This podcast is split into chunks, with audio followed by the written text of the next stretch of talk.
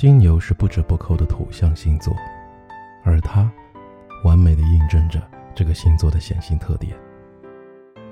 金牛也是有名的守财星座，勤奋和工作狂。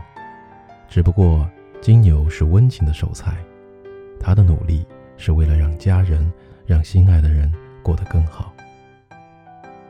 他也向来保守稳健，最讨厌那些阴沉、嫉妒心强的偏执狂。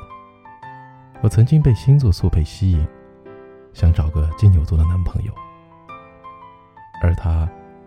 正是踏实且多金，更难得的专一。虽然木讷点，但也省得我花心思去取悦。何况女人多半都有点物质的小虚荣，可他只是我遇到过的一个年龄相当的金牛。更确切的说，可以算是我的小弟。他比我小四个月，却足以成为鸿沟。我只会对比我大的人撒娇，哪怕。只比我大一天。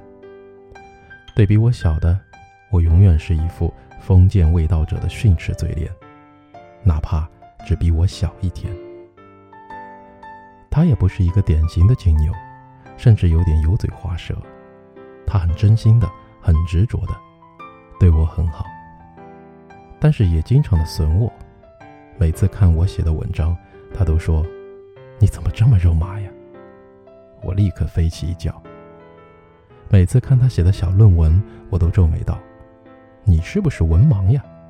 他大叫：“金牛座本来就不善于花言巧语嘛。”然后我索性亲自帮他写，代价是一罐罐的巧克力和瑞士糖，花花绿绿的塞在铁盒里，很温暖。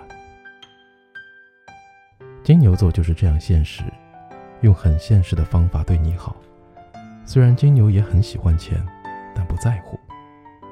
于是我们一直这样斗嘴打闹，在六月的实验室里边打格斗之王，边享受空调。那时候我雄赳赳的走在前面，他嬉皮笑脸的在后面给我递包，拿着水杯。我说：“你怎么会是金牛呢？看你这一肚子花花肠子，应该是双子呀。”他很委屈的看着我。像一只小宠物，阳光透过树荫，在他的脸上写下青春的无助。我突然想，爱怜的抚摸一下他的脸颊，一抬手，却还是只停留在他的头发上。后来他毕业了，比我先离开学校，没有考研，没有留校，走得远远的。临走之前。他抱着大捧的热情向日葵来看我，他记得我所有的爱好。在认识我的时候，他早就收买了我的熟人，打听得一清二楚。金牛座的人总是很有计划和战略，因为之前的之前某个夜晚，他问我为什么不接受他，我笑，因为你比我小。他跳起来，我要去改身份证。我比你大，我摇头，没用的，因为一开始我就在心里把你当弟弟。他很颓丧的一直呢喃：“我要改身份证，我要改身份证，我要改身份证。”然后我看见他的肩膀在抽动。也总是这样为着小事而纠结。我不去看他。不忍看他的泪水。以他的年纪，失恋算是最大的挫折。我需要让他长大。我以为他会吻我，但是他没有。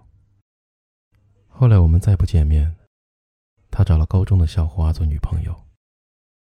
每次吵架的时候会给我电话说：“姐，我心里还是有你。”我笑得肚子疼。告诉他，你不过是喜欢暗恋一个人的感觉罢了。我不愿意再相信一个男人会被过去的影子而影响，我害怕有负疚。他不愿见我，我不敢见他。我怕他看着一个已经被城市改变的姐姐会有什么想法。我自私的希望保留我在他心中最完美的形象，让他在那些失眠的夜晚一遍遍的咀嚼。突然想起了李夫人在病重的时候，一直不愿意汉武帝去看她，怕被病痛摧残容颜的她，在他心中失去美丽的一面。或许我就是这样，怕他中了金牛座的宿命，一旦发现我没有那么好，就厌恶了起来。